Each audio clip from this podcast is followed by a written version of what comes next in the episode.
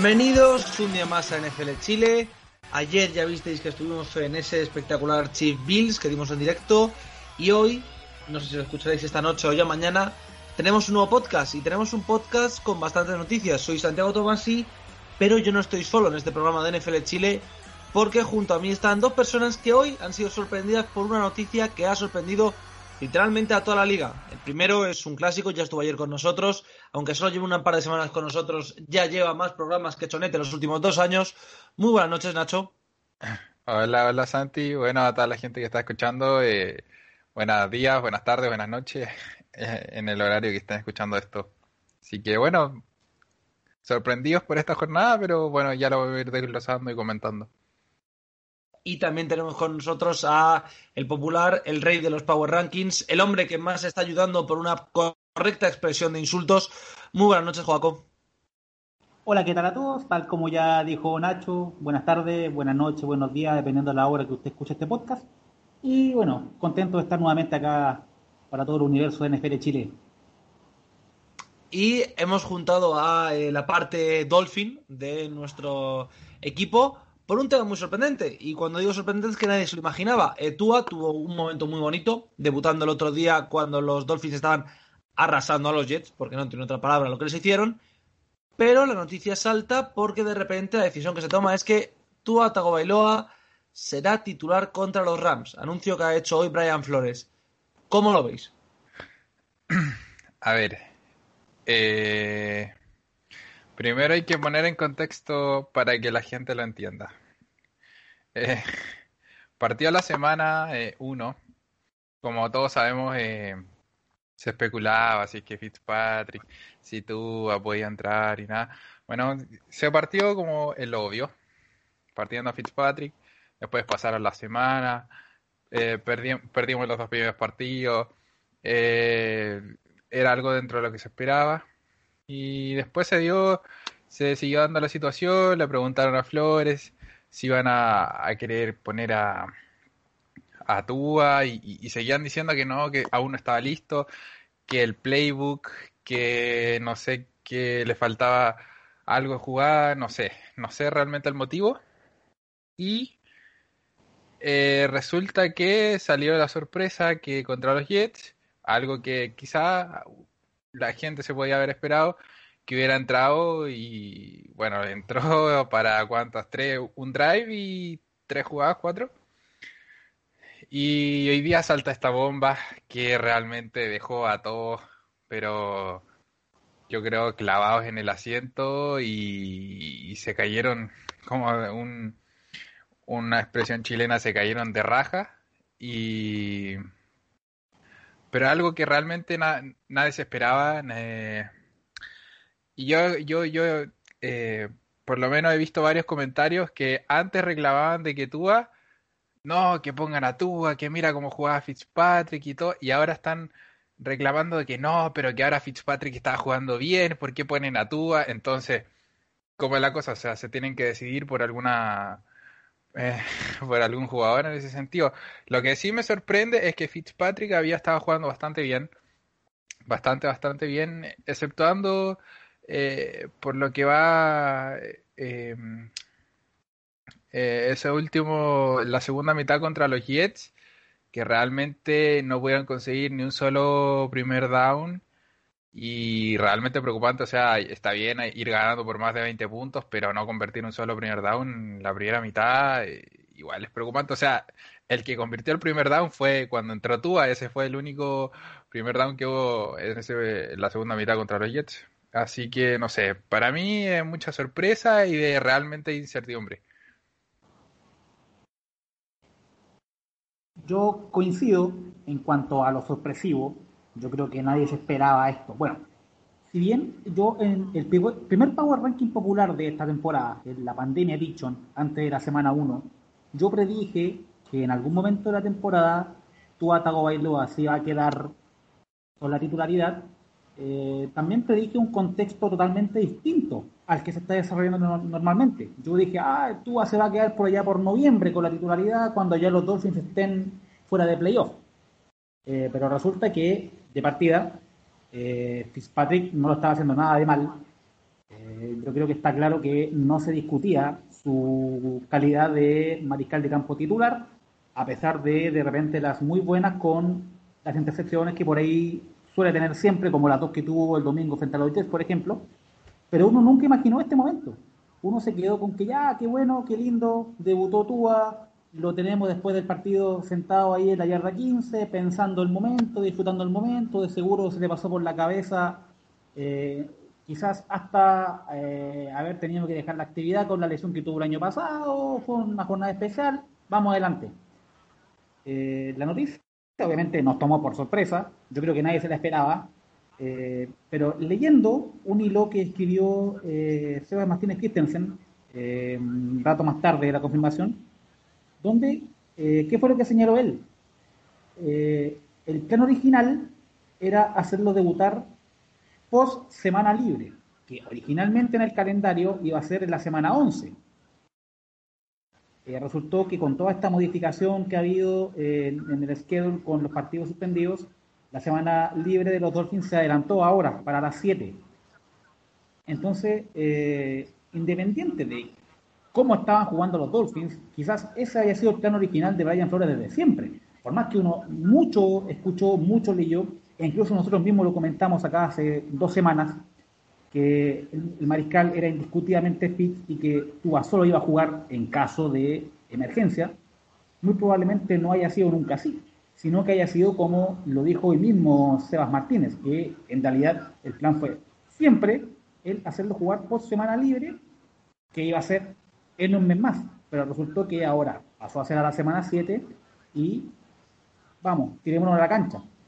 Y ahora lo que viene a futuro, a mí igual me genera más expectativas que otra cosa, porque mucho se ha hablado de Tua, eh, que independiente de la lesión, para muchos, más entendidos que yo en el college, es mejor mariscal de campo que Burrow, es mejor mariscal de campo que Herbert.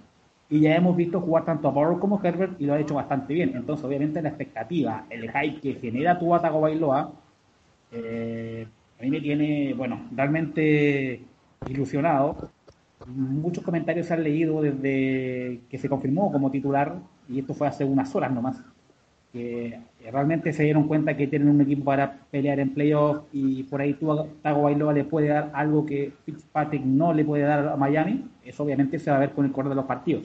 Otra cosa, eh, quizás este era el momento adecuado al estar justo una semana libre, lo cual para muchos es clave para preparar un partido, sobre todo el que viene quizás ante los Rams recién el domingo 1 de noviembre. Y ojo que revisando el calendario de Miami, mm, digamos que de una complejidad media, digamos. Eh, partiendo con el partido ante los Rams, que para mí será una mentira, yo ya he hablado siempre sobre ellos en el Power Ranking, no les creo a estos Rams.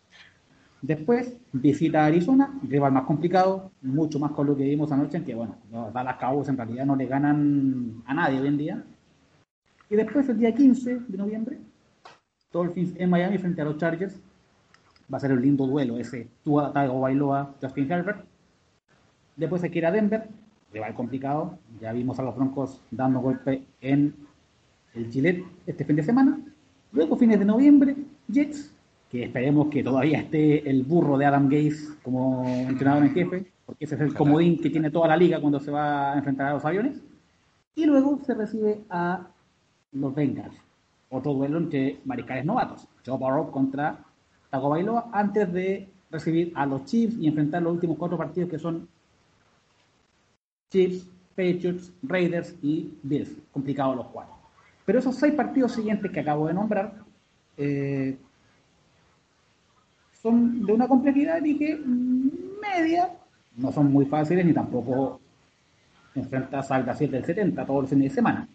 Em, es la ocasión ideal que decidió Brian Flores para, ya listo, tú está listo, lo tiramos y bueno, también mucho se ha eh, hablado sobre Fitzpatrick, muy probablemente él también haya estado al tanto de de este plan, mm, quizás nunca lo tomó por sorpresa, quizás él sabía siempre que tarde o temprano, a pesar de lo muy bien que lo había estado haciendo, iba a terminar en el banco y va a servir ahora como, bueno, seguirá como mentor de Tuba como lo ha hecho desde el primer día. y muy probablemente eh, conociendo siempre su labor, ahora va, quizás no haya nadie mejor que él eh, para tenerlo ahí ahora de, de backup. Y bueno, yo estoy, insisto, ilusionado con que Tua lo hará tanto mejor de lo que ya hemos visto de otros mariscales novatos. Eh, complementando un poco lo que dice Joaco, eh, el otro día vi un dato que decía que los Dolphins le quedaban el décimo calendario más fácil que, que el resto de los equipos. O sea, algo, no sé qué tan fácil debe ser después de enfrentarse a Chiefs, Bills. por lo menos en noviembre sí, puede haberse una esperanza, porque ya a partir de Chiefs, el 13 de diciembre, esas últimas cuatro semanas están bastante complicadas. Claro, sí. Y bueno, yo creo que eh, es de mucha ilusión, no, no, cómo no ilusionarse después de, de tu que va a debutar tu coreback franquicia, porque eso es lo que es, va a ser tú, o sea, va a ser franquicia por el resto del año, ojalá que sea así y pero eh, insisto, bueno, fue toda la esta, esta sorpresa que pasó. Eh, también vi, eh, vi ese hilo que hizo, que hizo Sebas Martínez. Y, y no es loco pensar eso. Yo creo que la señal que nos dio Flores no la supimos ver quizás. Eh, esa señal de haber metido el último, los últimos dos minutos a, a Tua, eh, quizás a lo mejor no, no supimos verla. Y yo creo que a Flores eh, tenía ese... Estaba planificado, obviamente, porque es muy diferente eh, que tu coreback suplente eh, tenga snaps con el equipo titular, eh, como tu coreback, en rigor, tu coreback titular, o sea, tú tienes casi cuánto debe tener el 80% de los snaps que tiene en las prácticas, entonces tiene bastante, bastante tiempo para prepararlo, o sea, dos semanas con tranquilidad eh, entre medio en la defensa recuperar algunos por ahí que se han ido relacionando el partido pasado. O sea, yo creo que esto vino en la mejor situación posible. O sea, eh, eh, todos sabíamos que quizás Fitzpatrick estaba jugando bastante bien, de repente tenía esa, esas bacanas que se, se pegaba con las intercepciones, pero fuera de eso, eh, Fitzpatrick estaba cumpliendo bastante bien, o sea, el equipo se estaba viendo bien no, no estaba viendo mayores dramas. Los partidos que se tenían que perder se perdieron y los que se tenían que ganar, en rigor, se, se han ganado. A excepción por ahí, nada se a 40 puntos meterle a los 49ers, o sea, eso desquiciado. Pero yo creo que se fue, se fue dando la situación y, y ahora yo creo que todos se dieron cuenta de que Miami tiene equipo para para ganarse por ahí un spot en, en playoffs y, con esta defensa que también está y, la línea ofensiva que poco se, se menciona que, que es lo, lo, fundamental para proteger a Tua. Si teniendo una buena línea ofensiva, incluyendo cuántos novatos son, dos novatos que están de titulares, está pero realmente eh, bien, o sea, por ese lado no, no hay que no hay que no hay ninguna queja, la defensa está rankeada dentro, está top 10 de la liga, entonces es bastante ilusionante y, y, da eh, un, un, futuro prometedor a, a, corto plazo porque los playoffs eh, uno los ve lejos, pero en realidad y, y la semana y están a la vuelta de la esquina. Eh, igual quisiera acotar algo también que, bueno, ya comparé, eh, ya mencioné tanto a Joe Burrow como a Justin Herbert. A Justin Herbert eh, le avisaron cinco minutos antes de ese partido ante los Chiefs que le iba a tocar debutar. Y lo hizo bastante bien y lo ha hecho bastante bien en general desde que eh, agarró el puesto de titular en los Chargers. Mientras que Joe Burrow eh, debutó la liga el día 1 de, de esta temporada, la primera semana, sin haber jugado un partido de pretemporada, porque no hubo. Y también se mostró preparado desde el día 1. Por ende, yo eh, al menos dudas no tengo ninguna respecto a que Tagovailoa va a estar a la altura de la liga. si ya los dos mencionados demostraron estarlo, obviamente en el caso de Tua, de quien se ha hablado mucho más, y de quien en el pasado, en los años anteriores de universidad, se habló mucho más de él que de cualquier otro mariscal de campo, porque lo de Burrow en realidad fue más que todo el 2019, eh, yo al menos le doy todo mi voto de confianza. Y esos seis partidos que vienen post eh, semana libre, a partir del 1 de noviembre, a partir de la semana 8, primero los Rams, eh, no estoy diciendo que van a ganar los seis, pero de que va a estar bueno, va a estar bueno. Y Santi, no sé si ibas a decir algo tú. No, os iba a preguntar porque ha mencionado, habéis mencionado un par de cosas. Primero, yo soy de los que dice que tú has sido mejor en college que Justin Herbert y que Joe Burrow. A mí me sorprende muchísimo, me parece un QB de un talento espectacular, pero yo reconozco que le esperaba más tarde. Lo que ha comentado Sebas de eh, la decisión de que iba después del Bay me parece totalmente lógica, me parece razonable. Además, si mi memoria no falla, después del Bay eran un par de partidos contra los Jets consecutivos o algo así que eran muy fácil para que un QB pudiera ponerse a ritmo. Pero mi pregunta va por algo que ha comentado eh, Joaco antes, que es la frase de pero no nos hemos caído de los playoffs. Recordemos, ahora mismo Miami va con récord positivo, está solo una victoria de los Bills con un partido menos, perdón, con un partido menos no, con los mismos partidos. Eh, ¿Creéis que Miami puede competir por los playoffs? ¿Creéis que Tua les da ese margen competitivo? Y luego también una pregunta más relacionada con Fitzpatrick. Si Fitzpatrick lo sabía, que yo estoy convencido de que sí, sinceramente, yo estoy de acuerdo con vosotros. El gesto que tiene con Tua es posiblemente el mejor gesto que se le ha visto. A, ver, no el mejor gesto como tal, pero uno de los mejores gestos que puede hacer un QB veterano con un novato. Porque recordemos que antes de que entrara Tua y antes de su primer snap, él estaba animando al público, estaba animando a la gente para que aplaudieran, para que toleraran a Tua.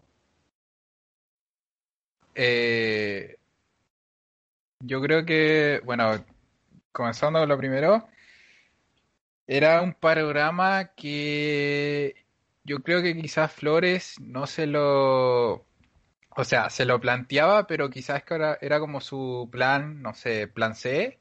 Yo creo que su plan A era eh, estar compitiendo, pero a la vez estar en desarrollo, no desarrollar la defensa, la línea ofensiva, que eran lo, la, eh, las unidades principales que, se tenían que mejorar, o sea que era lo principal, con todas las piezas que, habían llegado, los novatos. Eh, yo creo que era un panorama que tan cercano no se veía, o sea, quizás se, se veía eh, el otro año, pero, o sea, mirando desde, desde nosotros como fans, teníamos expectativas, pero a la vez no, o sea, era como bien mesurado todo. Si se daba, eh, perfecto, pero yo creo que ahora viene eh, como anillo al dedo eh, esto lo, lo, que ha pasado y, y, lo de los playoffs, pero totalmente. Estamos a un juego de los Bills, que los Bills estuvieron jugando bastante bien las primeras semanas, ahora se anduvieron cayendo un poco pero estamos ahí, eh, estamos en la pelea, o sea, no, no eso no lo vamos a negar. Eh, el calendario que queda, como dijo Joaco, no es fácil, o sea, no, no, no es difícil, pero a la vez tampoco es fácil, sino que es un, un nivel medio. Eh, pero yo creo que sí, se puede, se puede llegar a playoffs, sobre todo ahora con el, con el otro spot que abrieron de séptimo como comodín, entonces yo creo que se puede dar. Y, con respecto a lo de lo de Fitzpatrick, eh, tremendo el gesto, o sea, todos lo han destacado como un verdadero tipazo y, y cada vez que gana partidos y todo, él lo demuestra, se pone, se pone esas, esas hawaianas que, que siempre lo anda demostrando. Y, en fin, él, él ya es un coreback veterano, ha pasado por cuánto, ocho o nueve equipos en la NFL, entonces él se lo toma para bien y, obvio, que, eh, no hay, yo creo que no hubo mejor mentor que haya sido Fitzpatrick en estas semanas, o sea, yo creo que le vino como anillo al dedo esa actitud que tiene, siempre positiva, eh, le interceptaban pases, algo como que prácticamente le, importaba un pico, ni se enojaba. Eh, entonces, Yo creo que, va por eso. Eh, la actitud que tiene es, tremenda cada, cada vez que juega. Yo la pregunta respecto a si eh, Miami es o no un equipo que pueda aspirar a playoff, ya me la hice de hecho justamente en la última entrega del Power Ranking Popular. se parte casi de cero con esta designación de eh, Tua y estando con récord ahí de 500, tres ganados, tres perdidos.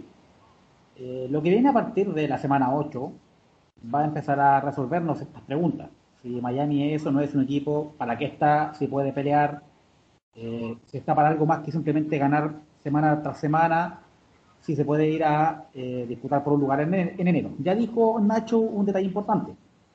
Hay un cupo más en este año, en cada liga. Por ende, eso aumenta las posibilidades no solamente de Miami, sino que de cualquier otro. Y por otro lado, también en la misma división, podemos ver eh, los irregulares que andan de partida a los pechos. El equipo que siempre, todos estos años, uno vio una y otra vez ganando la división con Brady, pero ya no está Brady. Entonces, uno, si bien siempre eh, se la jugó con que los Patriots iban a tener esta, este año una mejor campaña que la del año pasado, estando Cam Newton, los vemos ahí, medio estancados, no te pudieron ganar a los Broncos el domingo, y quién sabe, y los mismos Bills, que ya en estas últimas dos semanas hemos visto eh, al descubierto ya los defectos que pueden tener. Entonces podemos perfectamente decir a esta altura, después de jugar seis semanas, que el panorama divisional puede empezar a estar algo incierto, porque salvo los Jets, que no le ganan ni el equipo de la Escuela Especial F-140 Sebastián Izquierdo, eh, entre Dolphins, Pechos y Bills podemos llegar en algún momento de la temporada ahí a en igualdad de condiciones a luchar eh, por el título divisional. Esa pelea va a estar linda, sobre todo cuando toque enfrentar eh, a Patriots en la semana 15 y a Bills en la semana 17. ¿Por qué no? Uno se imagina ese Bills Dolphins como, no sé, un mano a mano por, quién sabe, ese segundo wildcard o por el título divisional. Como fue el 2016, 2017. Ah, y respecto a lo de Fitzpatrick, bueno, a esta altura, si esto fuese un curso de colegio, sería elegido mejor compañero, por lejos. Muy probablemente, cuando hizo el gesto, cuando entró tu Tago Bailoa, de, que la gente, digamos, aplauda, grite, muy probablemente ya lo haya hecho sabiendo, mira, tú a partir de ahora te vas al banco, tú vas a ser titular. Y como lo dijo Nacho, obviamente, bueno, se lo tomó para bien. Quizás ningún otro mariscal se lo va a tomar tan bien como lo hizo Fitzpatrick, que él sabe quizás, eh, dada ya toda su trayectoria, dada su edad, eh, quizás no se ve como mariscal eh, titular full time. Quizás él sabía que su, su puesto, su estadía, tenía fecha de vencimiento, independiente de lo bien o lo mal que lo estaba haciendo. De hecho, por ahí incluso leí algún eh, rumor de traspaso. ¿Te imaginas a Fitzpatrick en los Cowboys, por ejemplo? Algo sí le leí a alguien que yo después incluso me pregunté en un grupo de, WhatsApp. Lo veo poco probable, pero quién sabe. Nunca va a faltar el equipo ungido de mariscal de campo. Y por ahí eh, Miami podría, ¿por qué no? Agarrar algún no creo de primera ronda, porque a esta altura ya Fitzpatrick no lo vas a cambiar por una primera ronda, pero ¿por qué no? De tercera, de cuarta. Y precisamente el cambio de Magic Fitzpatrick a, a Tua Tagovailoa tiene un cambio que aunque puede parecer irrelevante, entre comillas, no lo es. Y es que nuestro amigo Tua es zurdo. Esto es sorprendente, no es muy habitual, normalmente ya sabéis lo que se dice.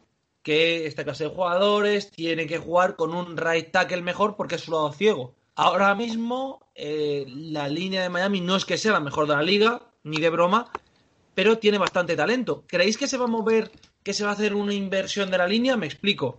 Que el jugador que está actualmente jugando en el eh, left tackle pasará al right tackle. Estoy revisándolo, pero juraría de memoria que ya ha convivido con, con uy, decir con Mahomes, perdón, que ya ha trabajado con eh, Tua. Entonces, a lo mejor por ahí pueden hacer algo. ¿O creéis que va a ser simplemente va a seguir Davenport por un lado, eh, Jesse por otro y a correr?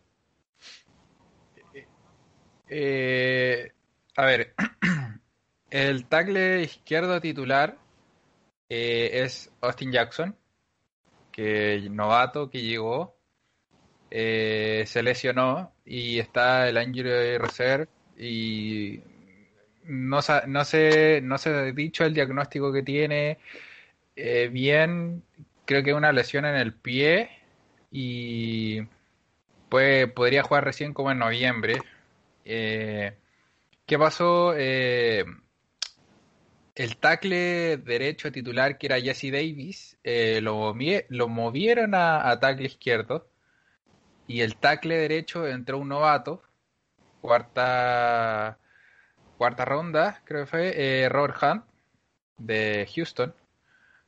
Y y ahí lo dejaron y ya, ya rendió bastante bien. O sea, yo me he fijado en los rendimientos de los dos novatos y ha sido sorprendente. O sea, eh, para ser un novato, bueno, que son bastante imponentes, sobre todo con, el otro novato que hay, el guardia derecho es Solomon Kindley. También, o sea, eh, que viene de Georgia, o sea, viene de, de de universidades con programas bastante sólidos. Eh, yo creo que eh, inversión fuerte, yo creo que podría seguir habiendo, pero hay que darle espacio a estos, a estos novatos que la han estado, pero, pero de verdad han estado bastante bien, sólidos, eh, abren huecos, han protegido creo que no sé cuántas capturas han, ha, tenido la línea ofensiva, no, no, han sido más de cinco capturas en lo que va la, la temporada.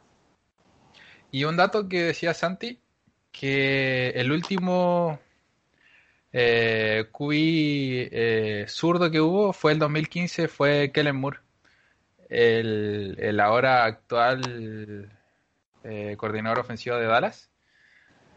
Y esa fue la última vez que hubo un zurdo eh, eh, eh, como titular.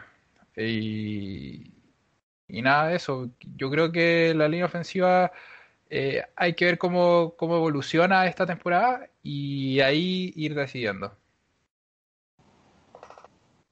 Mm, obviamente, bueno, al tener un mariscal de campo zurdo es poco frecuente en la liga. Ya tiró el dato Nacho de quién fue el último y hace cuánto tiempo. Eh, yo creo que cuando en el draft, en esa misma primera ronda, después de haber elegido a, a Tuatago Bailoa como primer pick, eh, ese mismo día también dentro de, esas tres posibilidades que hubo para elegir en esa primera ronda, también eligieron a Austin Jackson ya justamente sabiendo que estaba Tua. Em, a lo mejor eh, Ryan Flores ya ha practicado con Austin Jackson por el tackle derecho, vaya a saber uno. El mismo Jesse Davis, que ya se corrió de un lado a otro con la lesión de Jackson. Em, muy probablemente ya hayan eh, debido ajustar la línea ofensiva eh, en virtud justamente de Tua, en virtud de todo lo que han podido practicar, que tampoco ha sido mucho. Yo al menos confío en la decisión de Ryan Flores. Creo ciegamente en él y lo que decida, ya sea con Jesse Davis o el mismo Robert Hunt, o, ¿por qué no?, correr a Austin Jackson a la derecha, yo sé que va a ser la decisión correcta. Eh, e incluso si eh, el día de mañana diga, oye, me hace falta un tackle eh, derecho, vamos por tal, también vamos a encontrar lo, correcto. pero por ahora, y como lo dijo Nacho, con lo que hay la línea ofensiva, perfectamente tenemos cubiertos ese puesto. La línea ofensiva ya no apesta como años anteriores. Y bueno, está obviamente la movilidad de Tua por otro lado. Y cualquier detalle que pueda tener la vista Flores, que yo sé que ya lo tiene eh, previsto desde que drafteó al mismo Tua.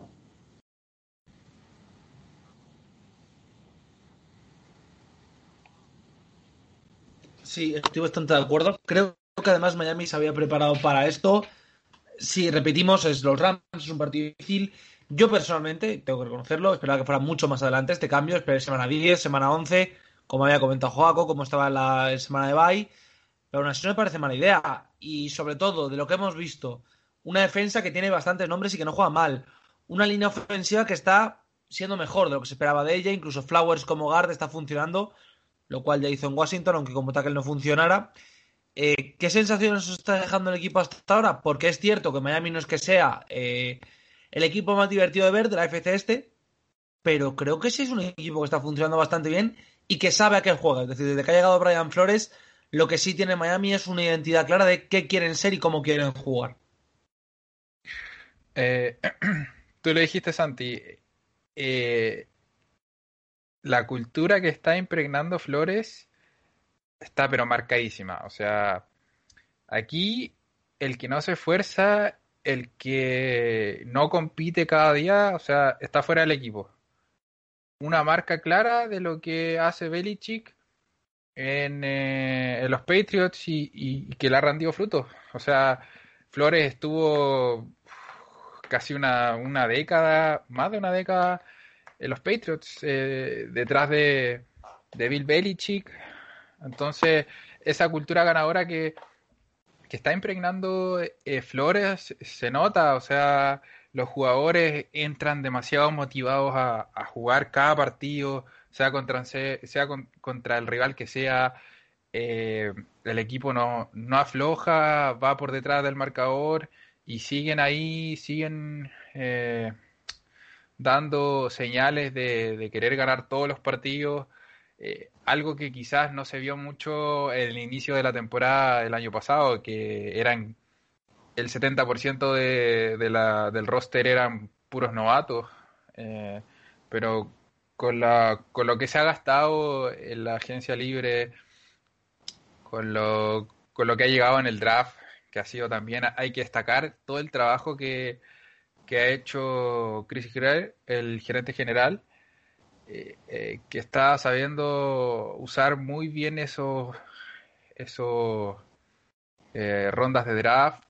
Yo creo que Miami está dando ese salto que, que quizás se esperaba no ahora, sino que más adelante, cuando quizás entrara Tua y todo, pero Personalmente, a mí me ha sorprendido eh, bastante eh, lo que ha sido la defensa, que quizás los primeros partidos no estuvo eh, sólida, pero se vio que em, el caso, el, el, ejemplo de Byron Jones a esa secundaria, pero le da otra mirada, o sea, totalmente es opuesta Howard estaba saliendo una lesión complicada, estuvo recién en los primeros partidos, se le vio bastante mal. Y ahora hemos visto a, Howard, o sea, jugando completamente diferente. Él lo ha dicho, jugando con, con el. Al otro lado, con Byron Jones, él se siente pero totalmente cómodo, ya, ya lo hemos visto, lleva cuatro intercepciones en la temporada.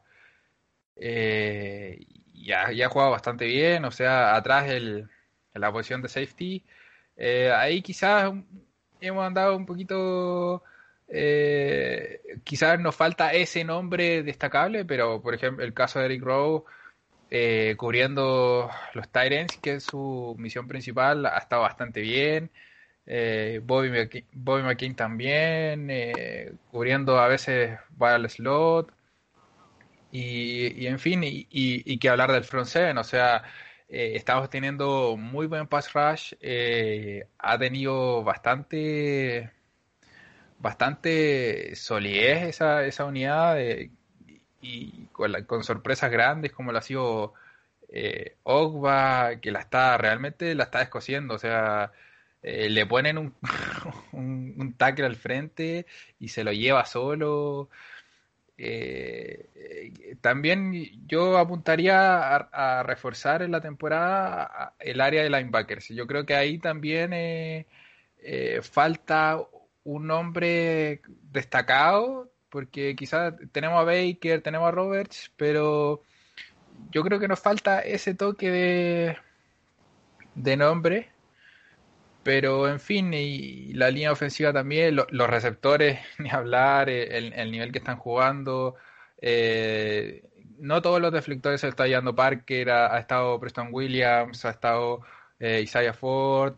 Grant por ahí le falta un poquito todavía, pero. Y, también lo que han sido las alas cerradas, que eh, los tres a las cerradas que tiene Miami, todas, todas hasta el momento ya han eh, touchdown, así que yo creo que ilusión en este equipo, o sea, es intacta al 100%. Eh, Miami, los Dolphins en realidad se están contagiando de esa cultura ganadora que están impregnando de partida los Miami Heat, que llegaron a la final de la NBA. Y los mismos Miami Marlins en la MLB, un equipo históricamente perdedor, pero que este año volvió a los playoffs en la Major League Baseball e incluso pasó una ronda.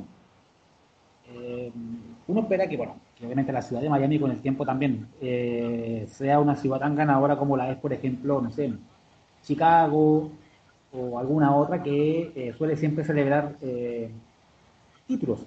Y bueno, para hacerle la idea sobre Flores, em, siempre nosotros hemos hablado durante años anteriores que eh, entrenador que, em, que sale del nido Belichick para volar con sus propias alas no le suele ir bien. Tenemos ahí a la vista el caso de el barbón este asqueroso de Patricia, pero, por ejemplo, el caso de Flores está empezando a ser poco a poco distinto. Eh, si hay algo que él sacó de Belichick fue él por ahí eh, tener ojo para jugadores específicos para su sistema. Recuerdo muy bien un comentario eh, leído durante el draft, cuando específicamente eligió a Austin Jackson, que estaba lejos de ser el mejor tackle ofensivo de, de la clase, estando, por ejemplo, eh, Mickey Beckton, el mismo Tristan Waves, o este que eligieron los Browns, que se me olvidó, eh, Wills, por ejemplo, pero que para eh, el sistema de Brian Flores eran probablemente el ideal. Entonces, al final, em, este equipo que ha armado eh, Flores desde la nada fue con jugadores que le sirven a él repito la idea que dije hace un par de semanas desde que llegó el año pasado y el equipo estaba destruido. Él eh, eh, encontró una casa eh, destruida, con sus cimientos totalmente vencidos, oxidados, llenos de ratones. Con el correr del año empezó a limpiarla poco a poco. Ya en diciembre esa casa estaba habitable, ya tenía agua potable, ya tenía electricidad. Y para esta temporada ya se está ampliando. Ya le está haciendo la ampliación, está ampliando el patio, le puso cemento al patio y por ahí eh, ese quincho y ese segundo piso, que es el siguiente paso, se puede dar esta temporada. ¿Por qué no?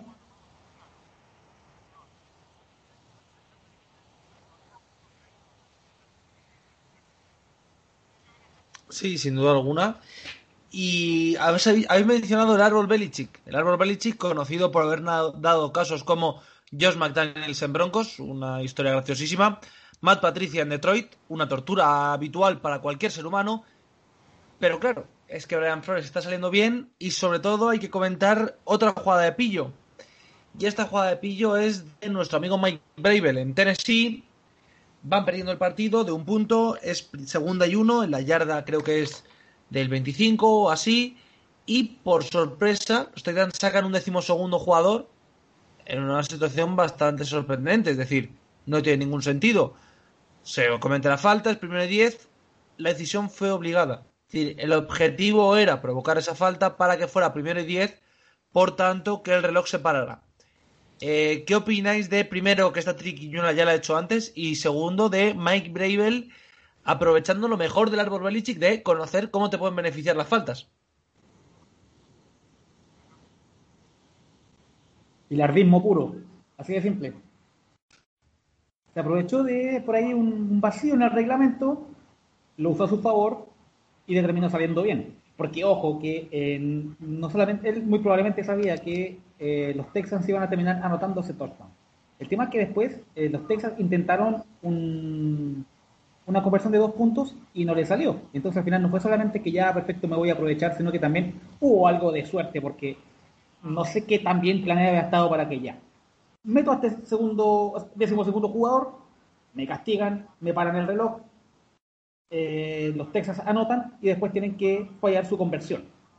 Em, no sé si haya estado planeado de esa forma, pero le salió perfecto, porque tuvo dos minutos para ir por el empate y ya después el resto es historia. Eh, yo incluso hice una mención al doctor Vilardo en el Power Ranking porque en fondo es eso, una vivada pura, un bidonazo, eh, y eso que eh, uno en la NFL no está acostumbrado a ver esta, de repente este tipo de viveza que uno suele ver en el fútbol soccer, por ejemplo. Estuvo brillante y de hecho no era la primera vez que lo hacía. Por ahí leía un, un tuiteo que hace uno o dos años también lo intentó y también le salió. Y bueno, ahí son eh, otros de esos detalles de la escuela Belichick que eh, de repente hacen que ciertas situaciones te puedas aprovechar de ellas y sacar ventajas. Ahora, esto perfectamente puede abrir algún precedente para más adelante, algún otro técnico lo, lo intente y que el día de mañana la liga diga, a ver, vamos a cambiar el asunto, a partir de ahora, X castigo, eh, o lo sancionamos de una manera, o el reloj no se detiene, porque uno, yo ya veo que otros, otros entrenadores en jefe van a tomar nota y perfectamente pueden empezar a utilizarlo, se empieza a desvirtuar esto y se termina matando la gallina de los huevos de oro. Eso, bueno, se verá con el tiempo, pero eh, por ahora, bueno, la maniobra de, eh, de Brave este fin de semana yo le doy 10 de 10 billarditos. Hmm. Siguiendo con, con esa idea, o sea, todo esto es plena y pura escuela Belichick. O sea, a Belichick siempre lo vemos con esto de que el reglamento siempre, yo creo que él, más que cualquier otro entrenador debe sabérselo al rey y al derecho, o sea, y debe saber cuál eh, pifia, por decirlo así, lo tiene, tiene cada, cada regla.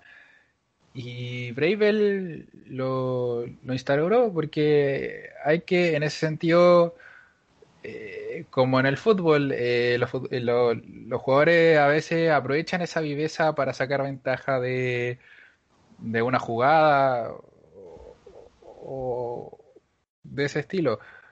Pero yo creo que es meramente proveniente de eso. Bueno, y la jugada le salió a la perfección.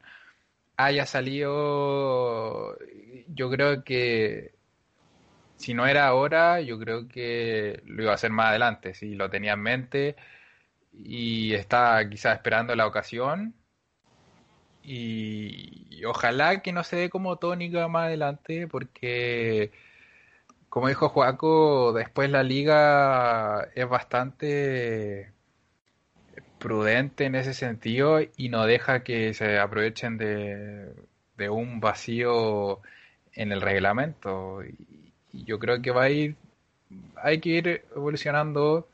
Es bastante difícil eh, jugar con el reglamento, pero ahí habrá que ir viendo si es que más adelante lo, utilizan. Que por cierto, un comentario a lo que habéis dicho. Eh, lo, lo comentó Joaco, esto abre un precedente, ya lo había hecho el propio Berebel, pero es que precisamente la norma está puesta para impedirlo, y me explico. La norma lo que indica es que en una eh, falta defensiva, en caso de ir ganando el partido, se para el reloj debido a que, eh, para que básicamente las defensas no puedan estar haciendo constantemente faltas que hagan correr el reloj.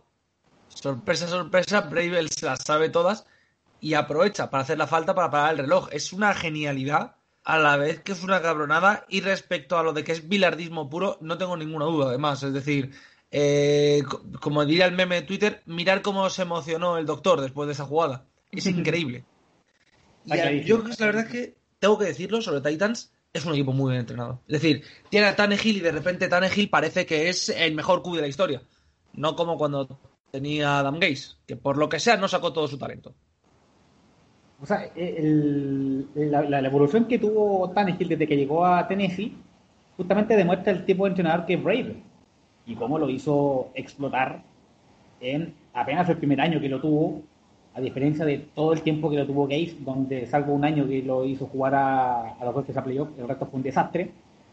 Lo mismo cuando lo tuvo a Joe Philbin, ninguno supo desarrollar al 100% el talento que siempre tuvo Tannehill, sí lo hizo Bravel, y eso en cierta manera em, distingue a los head coaches que son muy buenos de los que son mediocres.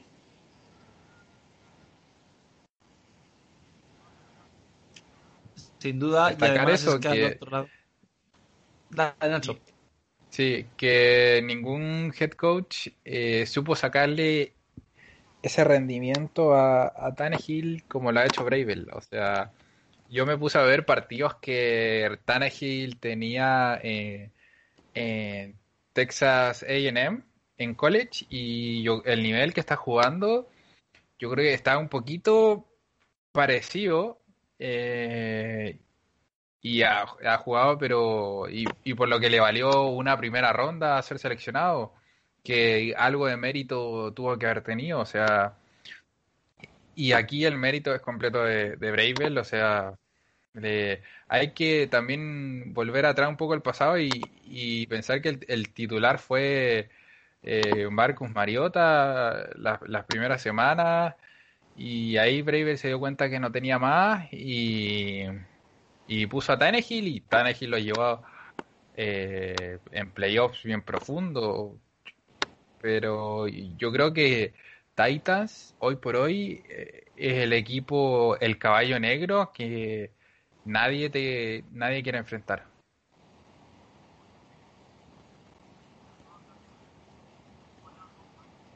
La verdad es que sí. Y por cierto, hablando de equipos que apestan, hemos mencionado a los Jets de Adam Gaze. Va a seguir a Adam Gaze, pues no entiendo muy bien por qué, pero bueno, decisiones que toman ciertos equipos. Tenemos que hablar de Dallas. Eh, 2-3 iban, no es que fuera muy bien. Arizona les pega una paliza terrible anoche, y cuando digo terrible digo que el partido parecía que era eh, preescolares contra chavales de quinto primaria. Y ahora llega el mensaje desde dentro del vestuario de Mike McCarthy es un inútil, sus coordinadores son unos inútiles, estamos hasta las pelotas. Seis partidos y Mike McCarthy ya tiene los dos pies prácticamente fuera de Dallas. Eh, ¿Exitazo absoluto de Jerry Jones una vez más o creéis que a Mike todavía le queda algo de crédito? Mm, está complicado el tema cuando tú como entrenador pierdes el vestuario yo dije hace dos o tres semanas atrás, justamente tiré el dato eh, respecto a, de partida al coordinador defensivo de los Cowboys. Yo dije que em, no ejercía el cargo desde el año 2014, cuando estaba en los Falcons, señalando también que en esos tres años de, de trabajo en los Falcons, el 2012 su defensiva fue la número 24 de la liga, el 2013 la 27 y el 2014 fue la peor de la liga. Y a partir de ahí nunca más ejerció el cargo hasta que lo llamó eh, McCarthy ahora. Ahí tienes un primer antecedente de que eh, quizás eh, no está la gente apta. Y tal como pasó con Bill O'Brien en los Texans, donde terminó perdiendo el camarín, por ahí J.J. Watt le dijo unas cositas. Con Dallas está pasando lo mismo. El único pero que hay ahí es que está haciendo una división que apesta y que a pesar de estar con récord de 2-4 tus ilusiones de entrar a playoff están intactas porque el resto de la división está igual o peor que tú, eh, pero realmente ya cuando eh, se empiezan a decir ciertas cosas dentro del camarín, cuando los jugadores empiezan a criticar el, funcionamiento, eh, la labor, el trabajo de cierto entrenador o de el staff completo, porque ya en realidad no hay buenas señales y perfectamente esto eh, puede ser una bomba de tiempo que termine explotando mal. Y bueno, sin duda alguna, lo que vimos eh, anoche ante los Cardinals fue de lo más patético del año. Eh, uno pensaba que la pérdida de Dak Prescott no iba a doler tanto, porque Andy Dalton es un mariscal de campo que por ahí podía ofrecerte algo, pero bueno, anoche cayó la realidad bastante dura y vamos a ver lo que va a hacer Jerry Jones, un hombre que siempre eh, suele tomar decisiones drásticas. Ahora, em, de que por ejemplo llegaran a echar a McCarthy en su primer año, yo lo veo poco probable. Sería realmente, bueno, un escándalo, creo yo. Por último, hacerlo durar un año. Pero eh, em, vemos eh, a la gente equivocada gente que por ahí no, está capacitada para el cargo ejerciéndolo y bueno, los Cowboys lo van a sufrir demasiado, sobre todo a la defensiva. La secundaria yo creo que es la peor de la liga, no hay peor que, la de Dallas y bueno, va a ser al final un año muy largo de todo punto de vista, dentro de la cancha, fuera de la cancha. Menos mal que no soy de los Cowboys. Eh, a, ver, eh, está bastante complicado el panorama, o sea, primero se te lesiona el mejor jugador disponible que tenés. O sea, de, de la forma que ha sido, ha sido un emblema. eh, como lo ha sido Prescott. Pero ayer el partido, o sea, estuvo tan fome que yo personalmente me quedé dormido. O sea, estuvo asqueroso el partido. Eh, no sé cómo sigue en su cargo Mike Nolan.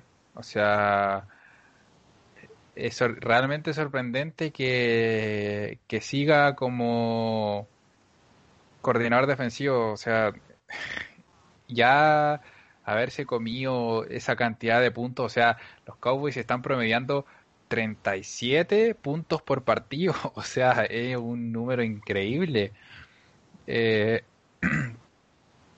y, y sigue sin mejorar en esa área. Yo creo que McCarthy, más allá de esta temporada, si sigue así, no va a llegar. Eh, Jones en ese sentido es bien polémico para sus decisiones y esta, esta decisión va a estar en el aire toda la temporada. Todo el resto de la temporada, o sea, si los Cowboys siguen así, sin mejorar, eh, yo creo que de esta temporada no pasa. Ahora, un punto a favor a McCarthy es que están en la peor división que puede haber en la NFL. O sea, ahí eh, entre Eagles, Washington, los Giants, se pegan de balazo en los pies todos los partidos. O sea, es increíble el nivel de mediocridad que hay en esa división. Se em, empatan entre ellos, eh, pierden partidos eh, increíbles. Pero yo creo que ese quizás debe ser el, el, punto a favor que debe tener McCarthy. Porque en el caso de que Filadelfia y por ahí los Giants o Washington estuvieran mejor de lo que están, o sea, Dallas la, la postemporada se les va, o sea, están ahí vivos todavía porque la calidad de, división que tienen. Eh, y la secundaria, igual, o sea, yo creo que les, les pasó la pena, eh, le está pasando la cuenta de, de que haya dejado ese vacío tan grande Chris eh, Richard, que fue ese entrenador de la Legión del Boom de, de, de los Seahawks, ese año que eran imbatibles por, por, aire y que estuvo hasta el año pasado en los Cowboys y bueno, por cambio de staff eh, perdieron toda su, su mentalidad que, tenían en, esa área, o sea, era realmente e, es realmente impresionante lo a lo que juegan, o sea, hasta un, hasta un eh, eh, un, un niño de 15 años de defender mejor eh, un pase.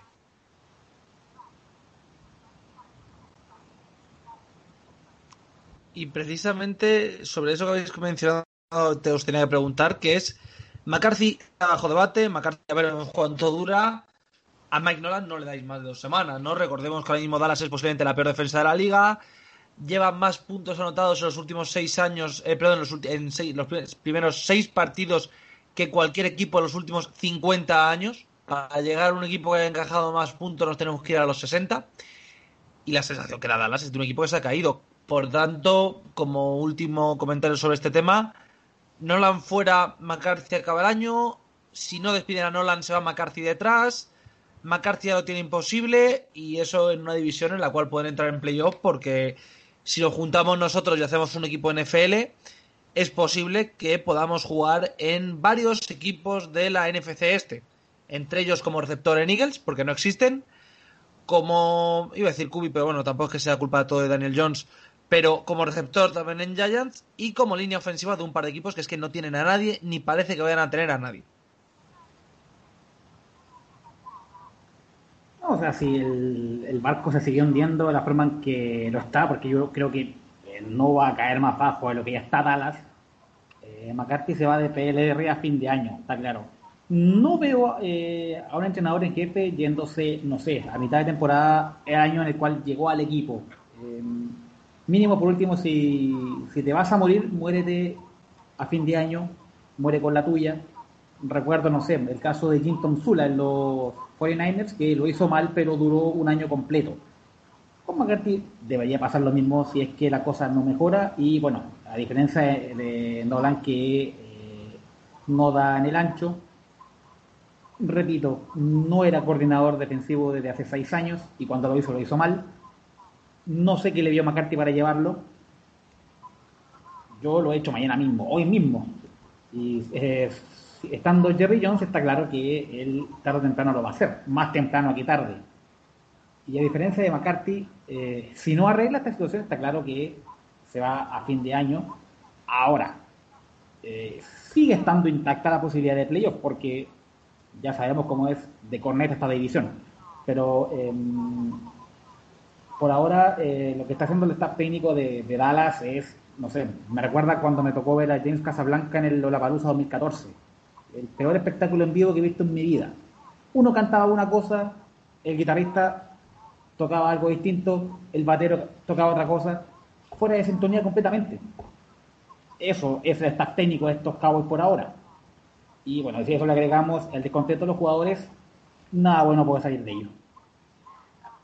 Eh, o sea, cuando, como dijo Juaco, o sea, perder, cuando uno pierde ya el vestidor, pero realmente increíble. Eh, el caso más cercano lo conocemos nosotros, cuando caso Mario Sala perdió el vestuario y todos los jugadores se le fueron eh, se le fueron en rebeldía y, se fue nomás, se tuvo que ir por, por, lo, estos grandes referentes que hay.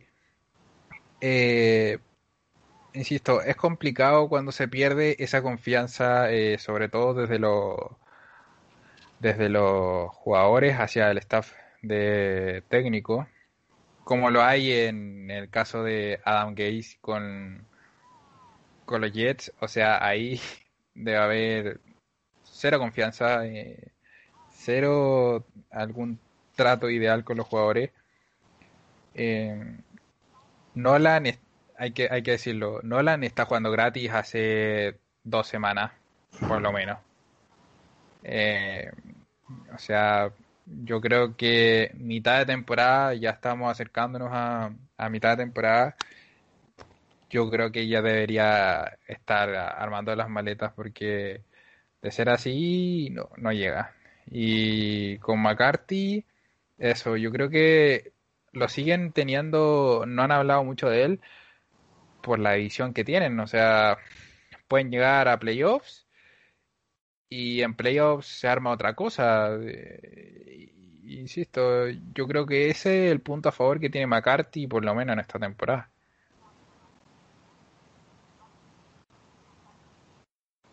Sí, sin duda. Su división ayuda ayuda bastante a crear cierta confianza al menos en él. Pues la verdad es que chicos hemos llegado ya prácticamente a la hora del programa, ha quedado un programa corto pero intenso.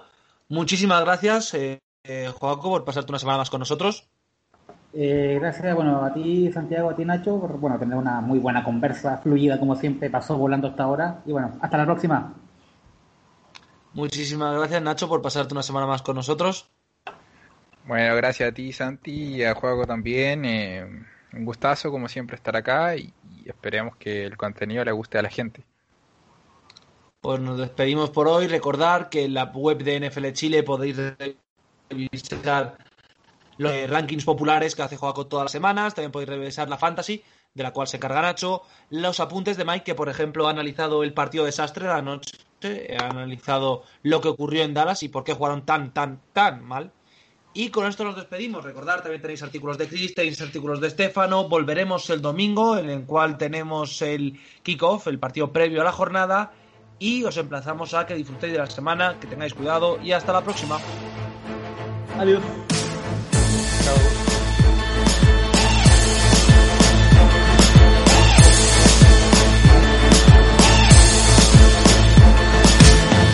Listen I ain't even gotta write rhymes, but I do it for the ones with the right minds to get my point across without ever sniffing them white lines. To make sure that it flows throughout all the pipelines. I ain't trying to pipe down, but I'm trying to get it right now. This is something you probably should write down. It's within our sight now, so I'm ready for that fight now. Never to see me throwing that white towel.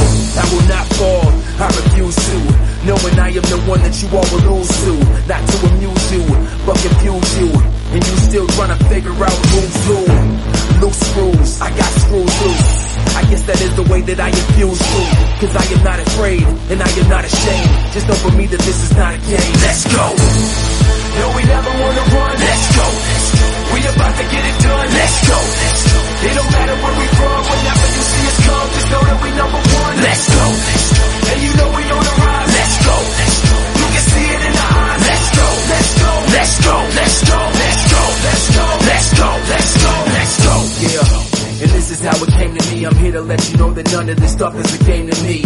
Cause I am the one that you all came to see. And me being the one is exactly how it all came to be. The champion, standing tall to the end. Everyone else is falling, they keep on calling again. Who is the best is a question they keep on asking. I am constantly smashing while I'm giving out thrashing. And I'm flashing, hoping you feel my passion. We going for a ride, so the rest of you better fasten. It really doesn't matter, I guess it's part of my journey. If it doesn't concern me. And that's why I just knowing I'm that guy. When it's all done, you'll be the one with a black eye. Whenever I pass by, no suit or a black tie. We coming from the crowd, we about to crack through the Let's go. No, we never wanna run. Let's go. We about to get it done. Let's go. It don't matter where we from. Whenever you see us come, just know that we number one. Let's go. And you know